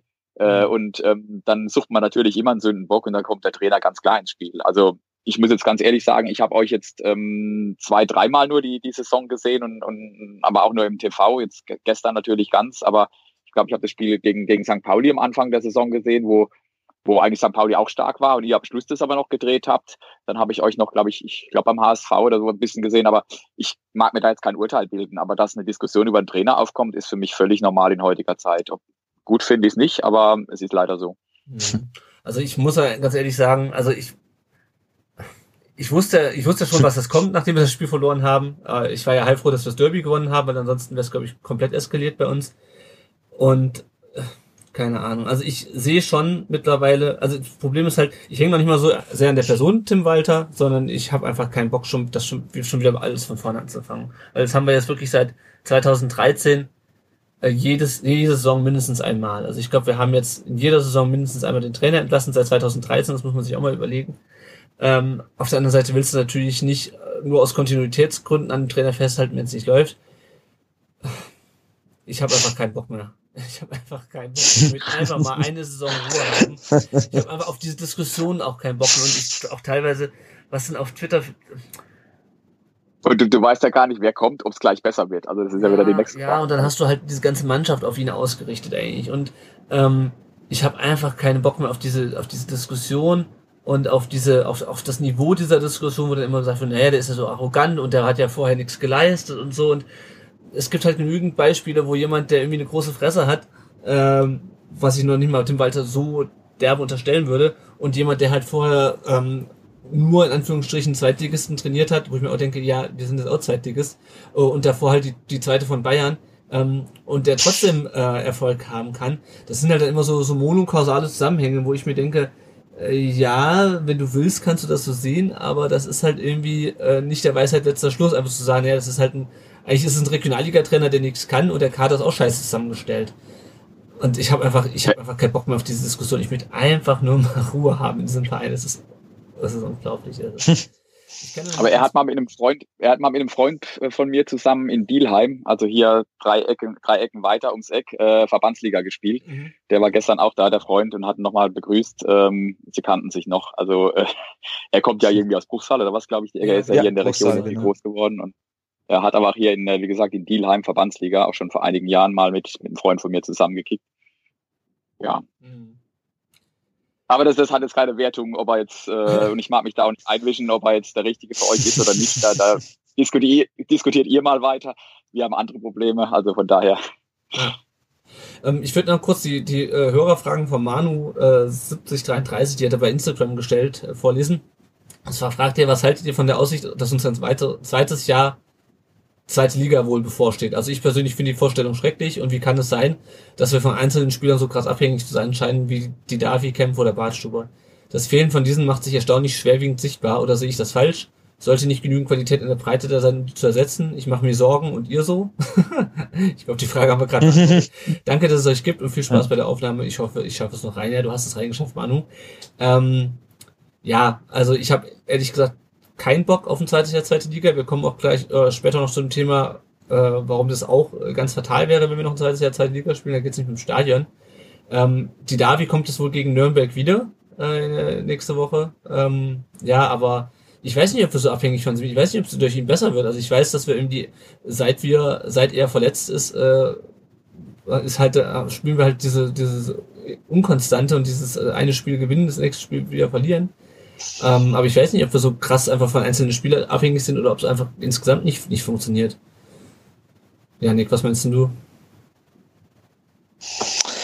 Ja, also ich, yeah, ja, also ich habe definitiv, um auf die Frage von Manu nochmal schön einzugehen, ich habe auch keinen Bock auf zwei, auf nochmal zweite Liga, ein zweites Jahr. Ähm, ja, ist alles so schwer zu beantworten, gerade für mich. Ähm, äh, auch nochmal zurückblickend, ja, dass jetzt die Trainerdiskussion beginnt, ist es doch klar. Es ist, wir sind immer noch der VfB Stuttgart und der VfB Stuttgart ähm, ist einfach ein Verein, wo es immer viel zu reden gibt, wo viele Einflüsse von außen, von innen ähm, wirken und dann eben nach wie viele Niederlagen waren es jetzt? Fünf Niederlagen. Von sieben Spielen fünf verloren, dass da dann der Baum brennt in der in Liga 2, das ist auch klar. Ja, ähm, was war jetzt nochmal die Ausgangsfrage, Lennart? Jetzt muss, muss mir noch mal ob, er noch ein, ob er noch ein Jahr zweite Liga äh, spielen ja, wollt oder euch wollt, Die Abhängigkeit ja. von Leuten wie die Davi Kämpfer oder Bartstuhl. Ja, ich hatte es vorhin ja mal gesagt, die Davi ist sicherlich ein Spieler, der einen Unterschied machen kann. Ähm, der sicherlich auch einer der besten Spieler in Liga 2 ist weil er einfach auch das, was jetzt gegen Sandhausen ähm, nicht so gut war, oder auch in den anderen Spielen, die wir verloren haben, nämlich auch mal Flanken ins Halbfeld. Ähm, das sieht bei ihm alles besser aus und natürlich auch die Gefahr durch seine Standards. Er ist unser beste, bester Standardschütze. Ich denke, das kann man so stehen lassen. Ähm, die ist einfach nicht gegeben und die kann dir vielleicht auch in so einem Spiel wie gegen Sandhausen, diese Attribute können dir weiterhelfen. Nämlich vielleicht mal einen Freistoß aus gefährlicher Position oder eben so eine schöne Flanke oder auch mal einen tödlichen Pass, den er in eine Schnittstelle reinspielen kann. Also da, das ist unbestritten so. Ähm, bei Bartstuber natürlich die Erfahrung, die er hat, die ist unersetzlich und ich fand auch, ähm, er ist in der Saison einer der stabilsten. Ähm, er hat sich ja auch so ein bisschen vom mürrischen, zurückhaltenden Krantler, ich zitiere Tim Walter, mhm. so ein bisschen wohl gewandelt, ähm, was man auch an seiner, an seiner momentanen Leistung ein Stück weit sehen kann. Und natürlich sind das Schlüsselspieler, aber wir hatten es vorhin ja auch bei der Diskussion, fehlt uns ein Knipser. Ähm, die Last ist diese Saison, hatte ich zumindest den Eindruck, eigentlich auf mehrere Schultern verteilt, was ich im Prinzip positiv finde. Aber irgendwie schaffen sie es gerade nicht, trotz dieser Verteilung. Und ich meine, auch ein Gonzalo Castro ist eigentlich für mich ein Schlüsselspieler. Ja, der Junge hat, äh, ist, glaube ich, momentan der Spieler nach Claudio Pizarro, der die meisten oder letzte Saison noch ähm, die meisten Erstligaspiele hatte. Ähm, der hat auch alles schon gespielt und müsste eigentlich auch einer sein, der vorangeht, aber schafft es gerade auch nicht, sein Leistungsniveau abzurufen, was er eigentlich hat. Ähm, ja, es ist ähm, so ein Tag nach diesem Sandhausen-Spiel ähm, ist es, finde ich, schwer, da so eine treffende Analyse zu finden. Ähm, die Mannschaft muss jetzt einfach ganz schnell schauen, äh, dass sie wieder dieses Niveau findet. Ähm, klar freue ich mich dann auch, wenn die Derby vielleicht schon beim nächsten Heimspiel gegen Nürnberg wieder dabei ist. Aber man darf nicht alles von einzelnen Spielern abhängig machen, egal wie viele Bundesligaspiele sie haben oder welche Fähigkeiten sie haben. Klar, die fehlen, aber da muss man es anders irgendwie ausgleichen. Ich finde unseren Kader in der Breite gut besetzt und das sollte eigentlich ähm, nicht das Problem sein. Mhm. Meine Meinung. Ja. Gut, dann würde ich sagen, äh, hören wir uns doch nochmal gerade äh, die beiden Sprachnachrichten an, die wir bekommen haben. Zum einen vom Sebastian, der hat uns ja wie letzte Woche auch diese Woche wieder was geschickt. Äh, und dann hat uns die Jenny noch was geschickt. Äh, die kann heute, heute nicht dabei sein, wird sich aber auch noch beteiligen. Hallo Leute, hier ist wieder der Sebastian. Da die Wut jetzt noch am frischesten ist, ähm, dachte ich, ich werde es gleich los, weil es mich tierisch nervt. Es ist echt zum Kotzen, in welcher Regelmäßigkeit der VfB einfach so doch ganz wichtige Spiele herschenkt. Heute wissen wir, dass der Sieg gegen den KSC einfach gar nichts wert ist, weil man es einfach nicht schafft, mal tatsächlich zwei, drei Spiele am Stück konstant eine gute Leistung zu zeigen und ja, so einen Ausrutscher vom HSV zu nutzen. Man bleibt auf dem gleichen Abstand hängen. Bielefeld gewinnt und vergrößert den Abstand sogar noch. Und wenn wir es nicht schaffen, gegen bei allem Respekt zu Gegner und Mannschaften wie Sandhausen, ähm, die prof ganz professionell die Punkte zu holen, dann brauchen wir auch überhaupt nicht über einen Aufstieg reden. Und ich denke, das sollte spätestens heute eigentlich jedem klar geworden sein. Es kann einfach nicht sein, dass man 10, 15 Minuten einer Halbzeit komplett verpennt, ähm, dann 2-0 hinten liegt und dann einfach das ganze Spiel Zeit braucht, um das irgendwie zu drehen. Dann ähm, haben wir das Pech dann auch auf unserer Seite, dass der Video Assist ähm, heute mal wieder alles gegen den VfB sieht. Ich denke, die Entscheidungen sind da auch unstrittig, wobei ich jetzt bei dem letzten ähm, Abseits-Tor, dem vermeintlichen Abseits sogar eher wahrscheinlich gleiche Höhe gedacht oder gesagt hätte. Aber na gut, sei es drum. Der Schiri hat das Spiel nicht verloren, sondern es ist die Dummheit unserer Mannschaft, ähm, die Schlafmützigkeit, die in jedem Spiel scheinbar da ist, dass man einfach nicht von der ersten Minute an 100 Prozent im Hier und Jetzt ist. Und, und das ist dann in meinen Augen auch ein bisschen so ein Mentalitätsproblem. Man glaubt, man kann nach Sandhausen fahren und haut die schon irgendwie weg, ist ja nur Sandhausen, aber ähm, dass die Mannschaft kein Heimspiel seit Wochen verloren hat, ähm, das ist irgendwie jedem nicht so ganz klar. Da kann man sich jetzt nach dem Spiel wieder darüber aufhängen, ja, man hätte ja drei Abseitstore geschossen und unzählige Chancen. Was aber hängen bleibt, das ist doch die Unfähigkeit, auch als vermeintlich bessere und spielerisch stärkere Mannschaft, das Spiel zum einen, wie schon erwähnt, von Anfang an, von der ersten bis zur letzten Minute professionell, hochmotiviert und konzentriert anzugehen und zum anderen auch einen Rückstand nicht mehr umbiegen zu können, weil man vorne einfach die Buden nicht macht, weil man viel zu viele Chancen braucht, um ein Tor zu erzielen. Und dann braucht es einen Elfmeter, um überhaupt wieder ranzukommen. Sonst geht das Ding hier ganz trostlos 2-0 aus. Und das kann es einfach nicht sein. Und ich verstehe das nicht. Ich verstehe es wirklich nicht. Die Anlage ist ja alles schön und gut und die Zweikampfwerte, Ballbesitz, ähm, Passquote, es mag ja alles schön und gut sein, aber entscheidend sind wer, welche Mannschaft oder entscheidend ist, welche Mannschaft einfach ein Tor mehr schießt. Darum geht es im Fußball. Ich weiß nicht, ähm, ob man das beim VfB nicht erkannt hat. Und hier muss man in der Winterpause wahrscheinlich drüber nachdenken, ob man sich da nicht ähm, noch, je nachdem, ob es möglich ist, eine Stürmerkante vorne holt, die tatsächlich die Buden macht. Und ja, Mario Gomez hat heute meiner Meinung nach ein besseres Spiel gezeigt. Ähm, Pech, dass er dreimal im Abseits steht und da dreimal ein Tor schießt, auch ein schönes Fallrückzieher-Tor. Jahr ist halt ein Scheißtag auf gut Deutsch. Aber trotzdem sind wir einfach nach vorne zu ungefährlich. Förster hätte ich wahrscheinlich in der Pause schon runtergenommen. Ähm, Gonzales, ja, rechtfertigt in meinen Augen seinen Startelf-Einsatz seit Wochen auch nicht mehr. Da wäre es dann zu überlegen, ob man nicht ähm, ein bisschen umstellt und vielleicht mal einen Matteo Klimowitz oder sowas reinwirft. Wobei ich jetzt nicht weiß, ob das seine Position ist auf der Seite. Ja, was soll man sagen? Es ist einfach nur nervig. Nervig, dass man es nicht schafft, mal einen Ausrutscher vom Gegner für sich zu nutzen. Und solange das so bleibt, dass wir solche Spiele in so einer Regelmäßigkeit gegen Mannschaften aus dem Tabellenmittelfeld oder aus dem unteren Tabellendrittel nicht für uns entscheiden, brauchen wir auch über einen Aufstieg nicht nachdenken. Und da brauchen wir auch nicht äh, darüber reden, dass wir am Ende sicher aufsteigen. Weil das sind die Punkte, die uns nachher fehlen werden.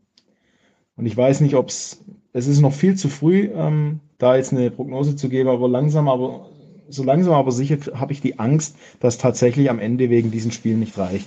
Und eine Relegation, ich glaube, das braucht von uns keiner mehr. Bis dahin, schönen Sonntag noch. Ciao. Ja, das ist die Sprachnachricht von Sebastian, den hört man den Frust auch noch an, er hat gesagt, direkt nach dem Spiel. Äh, ja, ich denke mal, da haben wir schon über alles gesprochen, äh, was der Sebastian angesprochen hat. Wir hören uns noch mal kurz, kurz an, was die Jenny zu sagen Hallo hat. Jungs, ähm, ich bin heute ja leider nicht dabei beim, bei der Aufnahme, deshalb habe ich jetzt einfach gedacht, ich schicke euch mal wieder wie in guter alter Tradition eine kurze Sprachnachricht ähm, zum Spiel gestern. Also ich habe das Spiel leider Gottes ähm, nur die erste Halbzeit angeguckt, weil es mir dann halt echt so blöd war, weil die ja wieder sowas von schlecht waren. Ähm, das ist echt nicht, nicht, nicht zum Auge war. Ich wollte mich auch nicht aufregen. Ähm, zwei Dinge, die ich euch gern mit auf den Weg geben will, über die ihr vielleicht diskutieren könnt. Ähm, zum einen ist es jetzt die Zeit, in der man die Trainerfrage stellen muss oder denkt, es ist wieder eher eine Frage der Moral der Mannschaft, die man stellen muss. Also liegt es an Tim Balder oder liegt es tatsächlich an, an den ähm, Einzelspielern und dass das einfach zusammen nicht harmoniert? Ähm, die nächste Frage wäre jetzt eigentlich eher ähm, Videoassist gerichtet. War ja gestern eine große Diskussion, weil der gute Mario Gomez dreimal im Abseits stand. Ich habe ähm, mir dann auch so meine Gedanken gemacht über die Technik und heute auch einen Artikel zu gelesen auf elfreunde.de, wo ähm, eben drin stand, dass die modernen Fernsehbilder die, diese Bewegungen äh, im Endeffekt zu vielfältig erfassen und dass es dementsprechend gar keine klare Entscheidung anhand dieser TV-Bilder getroffen werden kann. Ähm, in anderen Sportarten würde jetzt zum Beispiel, wenn es im Leichtathletik darum geht, ähm, Bewegungen zu erfassen, ähm, wird der Wärmebild ein ähm, quasi genutzt als äh, Möglichkeit, also eine Wärmebildkamera. Ähm, wie seht ihr das? Denke, da muss man beim Video ist es nachbessern, auch bezüglich dem Kalibrieren der Linie, weil es ist halt wirklich ärgerlich. Das eine Tor, das waren vielleicht, keine Ahnung, zwei Millimeter und ich finde halt einfach, das kann ja dann irgendwie nicht sein und auch das mit diesem Knie sorry, aber wie soll er sich denn bewegen? Soll er dann, ich meine, er sieht ja die Linie nicht, soll er dann auf der stehen bleiben? Also ist, ich fand es teilweise, also fand schon ein bisschen überkandidelt. Also der Fallrückzieher lässt sich mir noch gefallen, aber die anderen zwei Tore waren für mich ja einfach echt ein bisschen, ein bisschen krass und ich denke, darüber wird zu diskutieren sein. Da würde mich einfach interessieren, was ihr denkt. Ja, ich wünsche euch dann jetzt noch eine gute Aufnahme und ähm, ja, einen spannenden Austausch und ähm, hoffentlich wenig Frust. Macht's gut. Ja, also ähm, auch das sind Themen, die wir alle schon angesprochen haben. Das auf jeden Fall die beiden Sprachnachrichten. Ich glaube, da müssen wir jetzt nicht nochmal in Detail drauf eingehen, weil auch mhm. über das Thema VRR hatten wir ja schon gesprochen. Gut, ähm, auch das Thema wurde gerade schon angesprochen äh, vom Sebastian. Ähm, die Lage nach dem 15. Spieltag in der Liga. Der HSV hat äh, 2 zu 1 verloren in Osnabrück, so wie wir auch. Ähm, äh, Bielefeld hat in, in Darmstadt gewonnen, 3 zu 1 am Sonntag noch äh, zeitgleich mit uns. Das heißt, wir sind jetzt sechs Punkte hinter Platz 1 äh, und äh, drei Punkte hinter Platz 2 und nur drei Punkte vor Platz 4. Ähm, was auch heißt, dass Bielefeld quasi die Herbstmeisterschaft schon mehr oder weniger sicher hat. Ähm, oder zumindestens. Ihr wisst schon, dass wir noch gegen den HSV spielen. Ach zu so, Hause. Dann, dann natürlich nicht. Nein, nein, natürlich nicht, das stimmt, das stimmt. Ja gut, also ähm, ist auf jeden Fall frustrierend, weil da hätten wir zumindest mit dem HSV ja. gleichziehen können. Äh, ansonsten haben wir jetzt noch äh, drei Spiele vor, äh, vor Weihnachten. Wir spielen am Montag äh, gegen Nürnberg zu Hause, die jetzt auf dem Relegationsplatz stehen, nachdem sie zu Hause gegen Wien Wiesbaden äh, verloren haben. Das kommt uns auch bekannt vor. Und ähm, dann spielen wir montags auswärts in Darmstadt und dann spielen wir noch in Hannover, die jetzt ihr, äh, zum ersten Mal wieder gewonnen haben unter dem neuen Trainer. Ähm, ja, und äh, der HSV spielt äh, gegen Heidenheim nächste Woche und äh, Bielefeld gegen den KSC. Ich bin mal gespannt. Ähm, also, Janik, was meinst du, wie viel, wie viele Punkte holen wir da noch bis, ähm, bis Weihnachten?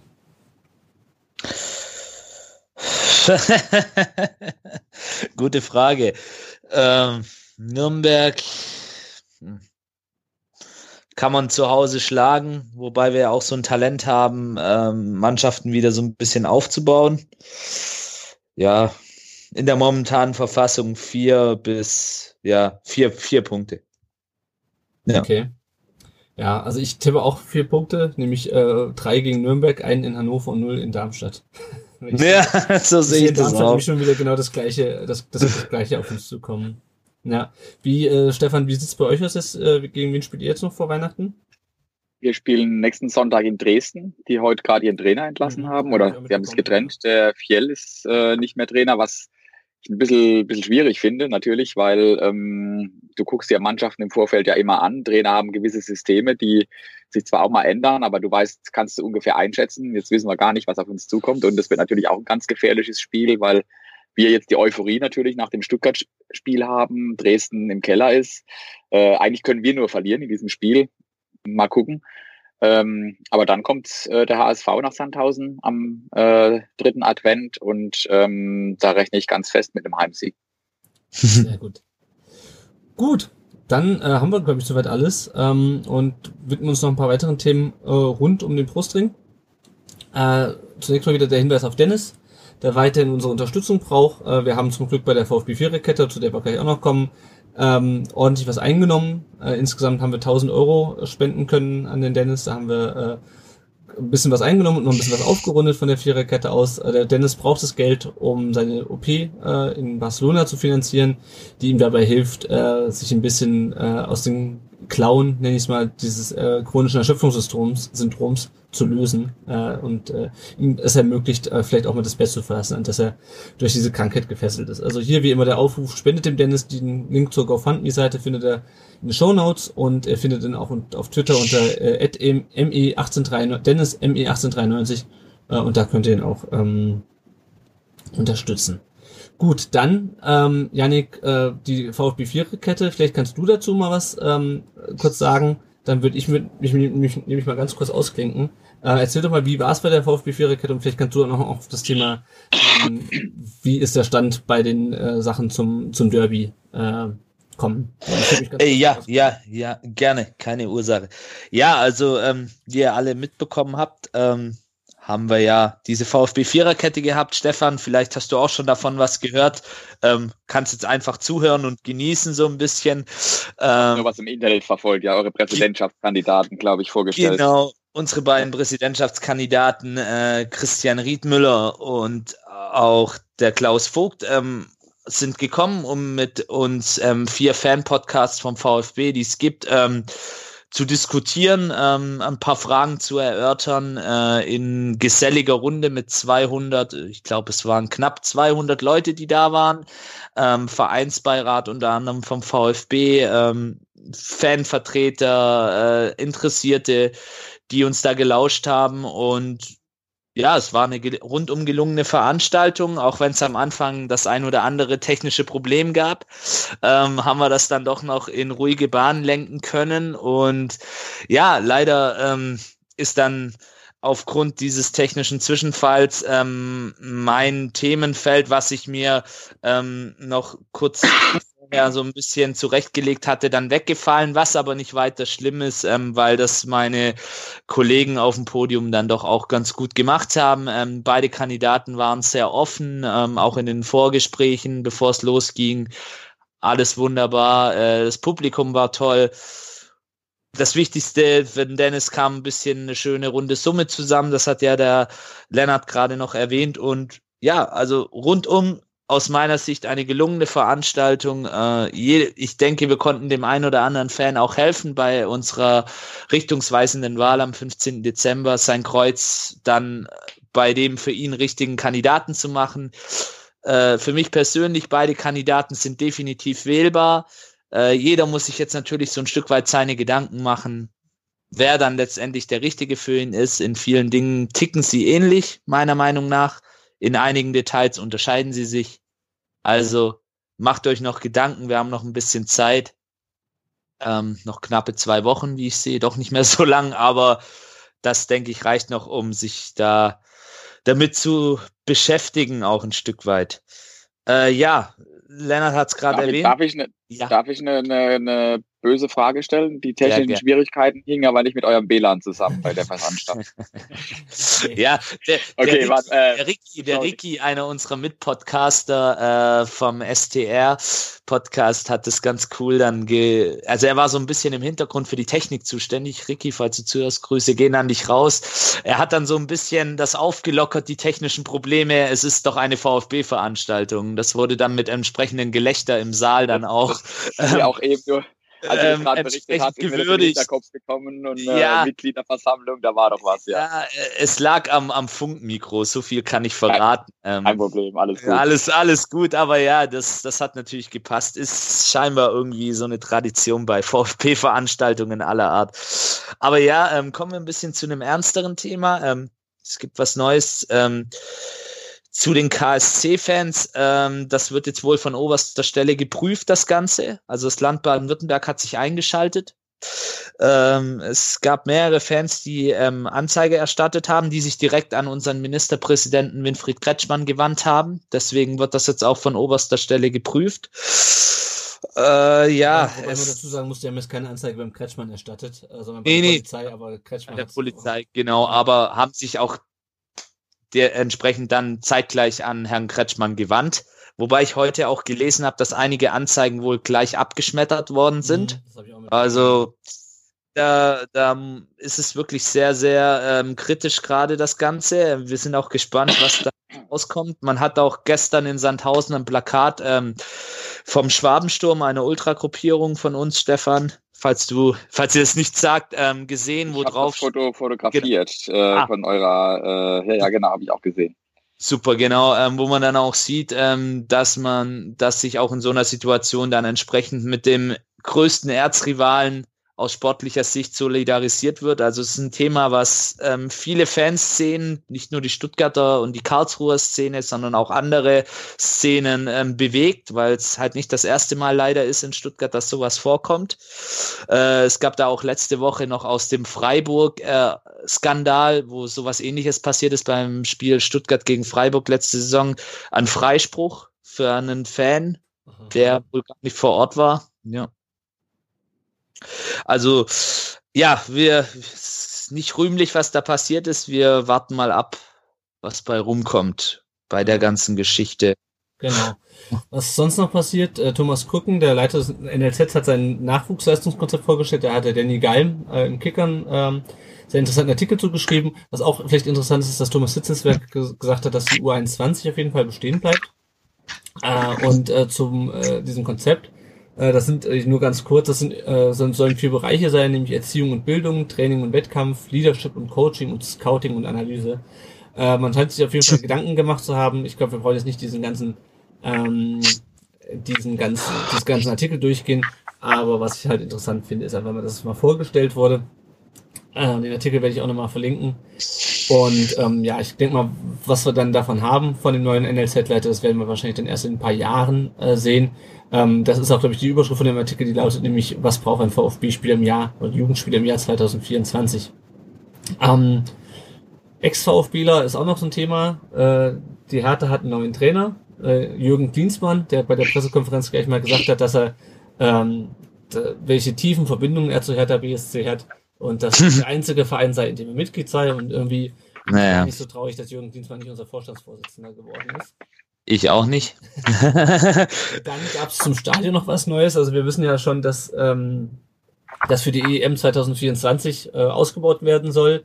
Das hat den äh, das führt dazu, dass wir eine, äh, einen, Arbeitstitel haben, und wie man es auch nennen mag, namens Arena 24, was sich meiner Meinung nach nach so einem äh, billig Vergleichsportal anhört.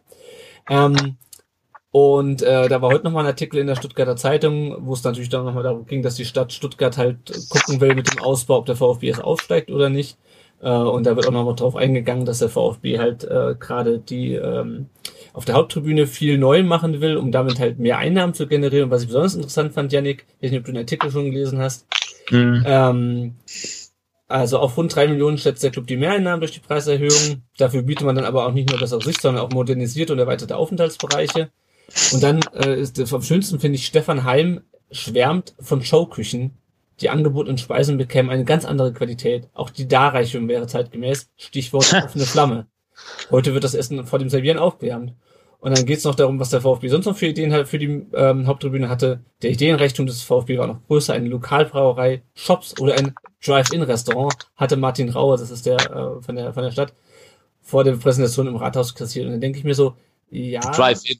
Ja, genau. Vielleicht wäre es wenn ihr einfach mal den scheiß Aramark fraßt, den es nämlich für den Rest des Stadions gibt, wenn ihr da mal was macht, anstatt irgendwie äh, den paar VIPs da irgendwas auf offener oh Flamme oh zu stellen. Also, ähm, ja, also dieses Stadion, ja. das nervt mich auch schon wieder hart. Gut. Ja, oh, du, du hast alles richtig gesagt. Ich äußere mich jetzt nicht dazu weil sonst ja. werde ich ausfällig, ja. ja. Na, machen wir weiter. Also in, in, in, Sandhausen sagen wir dazu First World Problems, ja, aber, aber echt, aber echt. Ja. ja. Aber du hast noch nicht, warte mal aufs, warte mal aufs Rückspiel. Wenn du, äh, also die Freiburg, ich habe heute mit dem Freiburger auf Twitter geschrieben, nimmst du eine halbe Stunde anstehen, dafür kriegst du eine kalte Pizza und eine, eine rote, die, äh, wie, wie ja. ist, außen verbrannt und innen, innen roh ist. Ja, der Gästeblock mit Sandhausen ist nie so ganz voll, da geht es etwas schneller, aber okay, das Essen stimmt. ist manchmal wirklich erträglich äh, bei den Auswärtsspielen. Und ja. ja. Gut, dann gucken wir nochmal ganz schnell auf unseren Nachwuchs und die Leihspieler. Die äh, zweite Mannschaft ist weiterhin Tabellenführer in der bereits angesprochenen Oberliga Baden-Württemberg. Die hat 3 zu 1 gegen Oberachern gewonnen, zweimal Klimovic und einmal Sökler. Äh, die Kickers haben nur 1 zu 1 in Freiburg gespielt und sind deswegen zwei Punkte zurück. Äh, am Freitag spielt der VfB jetzt äh, in Nöttingen beim Tabellen 7. Danach ist Winterpause bis Ende Februar. Ähm, das ist wahrscheinlich auch eine schöne Verbesserung äh, für euch, Stefan, dass ihr jetzt nicht mehr so eine lange Winterpause habt, weil ihr jetzt äh, in der Liga spielt, wo wahrscheinlich auch euer Stadion besser ausgebaut ist, aber auch die Stadien der anderen oder die Sportplätze der, der Gegner. Weil äh, in der Oberliga ja. musst du immer ewig lang Pause machen, weil keiner eine Rasenheizung hat. Wobei ich bin manchmal ganz froh, äh, wenn mal zur Länderspielpause ist oder auch Winterpause, weil äh, irgendwie so eine Saison, sie schlaucht dann doch und dann mal so ein Wochenende ohne Fußball tut auch mal ganz gut. Von daher, aber, es, aber irgendwann kommt natürlich dann auch wieder, äh, jetzt willst du wieder, von daher, wenn es zu lange ist, macht es auch keinen Spaß, ja. Genau. Die U19 hat in Ingolstadt gewonnen, durch Tor, ein Tor von Knappe. Ähm, äh, Ingolstadt ist Tabellenachter. Der VfB ist jetzt punktgleich Zweiter, weil Hoffenheim gegen äh, Hoffenheim, habe ich ja aufgeschrieben, Hoffenheim äh, gegen Mainz äh, gewonnen hat. äh, damit ist die Hinrunde beendet. Am Samstag ähm, spielt man jetzt äh, gegen Hoffenheim in Hoffenheim, also quasi ein Topspiel. Am 14.12. spielt dann, steht dann noch das Pokalviertelfinale gegen Bochum an und danach ist erstmal Winterpause bis zum 2. Februar. Und auch noch interessant, Lilian Eckloff wird wohl mit ins Trainingslager mit der ersten Mannschaft fahren. Die U17 hat 1 zu 1 gespielt in Nürnberg. Im Tabellenzehnten, das Tor hat Wagner gemacht. Die äh, U17 ist das Tabellenfünfter. Äh, also immer noch so ein bisschen im, äh, mittendrin in der Tabelle im Nirgendwo. Am Sonntag geht es gegen die Kickers im Derby. Kickers sind Tabellenletzter, das heißt, da springen dann hoffentlich drei Punkte raus. Dann äh, spielen sie am 14. Dezember noch in Mainz und danach ist dann auch bis Mitte Februar Winterpause. Kurz zu den Leihspielern. Äh, eine Euphorie hatten wir schon, die Saison ist beendet. Erik Hottmann hat, äh, wurde eingewechselt in der Pause beim 1-2 von ähm, Groß Asbach in Markt, äh, gegen Magdeburg. Groß Asbach ist es nach 17 Spielen äh, 18. von 20 Mannschaften, das heißt, da ist die Hinrunde ja logischerweise auch bald beendet. Nikolas Natay bei Rostock, der hat sich einen Innenbandriss zugezogen und fällt fürs Rest des Jahres aus. Ähm, Rostock hat nach dem 1, äh, hat 1-0 gegen Würzburg gewonnen und ist jetzt Tabellenachter. Ailton hat beim 0 zu 2 von Karabakh Akdem äh, gegen Sevilla durchgespielt in der Europa League. Die sind allerdings jetzt ausgeschieden ähm, aus dem Wettbewerb und in der Liga spielen sie heute Abend äh, und Akdem ist immer noch Tabellenführer. Äh, David Kopacz hat beim 0 zu 2 seines Vereins gegen Zagreb Lublin ähm, durchgespielt. Ähm, die sind jetzt nach 17 Spielen 12. in der Tabelle, drei Punkte vom Abstiegsplatz. Pablo Maffeo hat auch durchgespielt beim 3 zu 3 gegen Real Zaragoza. Girona ist es Vierter von 22 Mannschaften. Und Tommy äh, hat beim, wurde beim 1 zu 1 von Düsseldorf gegen Hoffenheim zur Pause eingewechselt. Und Fortuna ist jetzt äh, irgendwo auf Platz zwischen Platz 13, 14 sowas, da Frankfurt ja noch gegen Mainz spielt ähm, heute Abend, äh, steht es auch noch nicht ganz fest. Gucken wir noch ganz schnell aufs Tippspiel, äh, weil wir auch schon wieder ein bisschen länger äh, heute dabei sind. Ähm, beim Tippspiel führt jetzt der Bernd 1893 vor dem Timbers 1893 und dem Simon. Und ähm, ganz kurz, wir könnt ihr uns unterstützen. Ähm, ihr könnt uns natürlich auf Patreon äh, wie immer finanziell unterstützen oder auch auf PayPal. Da sind auch schon kleine Spenden möglich und die helfen uns natürlich genauso weiter wie größere Spenden. Wenn ihr uns auf Patreon unterstützt, dann kriegt ihr auch gleich ein Neueinsteigerpaket. Ansonsten freuen wir uns natürlich auch immer, wie immer, über Bewertungen bei Apple Podcasts. Ähm, und äh, wenn ihr kein iPhone habt und keinen Apple Podcast, äh, keine Apple Podcast Bewerbung abgeben wollt, dann könnt ihr auch einfach Leute weiter sagen, dass es uns gibt. Erklärt den Leuten, was ein Podcast ist, wie man ihn runterladen kann.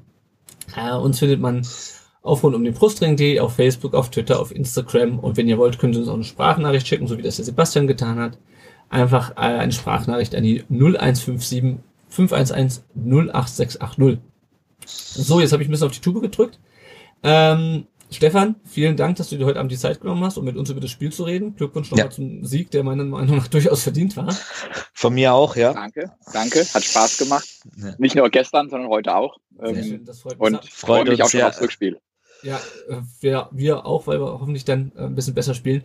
Ähm, sag doch nochmal ganz kurz, ja. wo kann man dich oder wo kann man euch folgen im, im Internet, im äh, Fanclub? Ja, KBDM Sandhausen, wir haben eine Seite, die heißt auch KBDM Sandhausen zusammengeschrieben.de. Da haben wir auch äh, immer Bilder. Wir machen meistens Fotos von den Spielen. Auch von gestern sind einige online. Uns gibt's auch auf Twitter. Äh, CD Sandhausen unser äh, Handle und äh, eine Facebook-Seite haben wir auch. Schaut mal vorbei und ähm, wir versuchen immer einigermaßen aktuell zu sein. Gut, wir nehmen die nächste äh, Aufnahme nach dem Nürnberg-Spiel auf und sagen an dieser Stelle diese Woche Tschüss. Servus, ciao. Tschüss.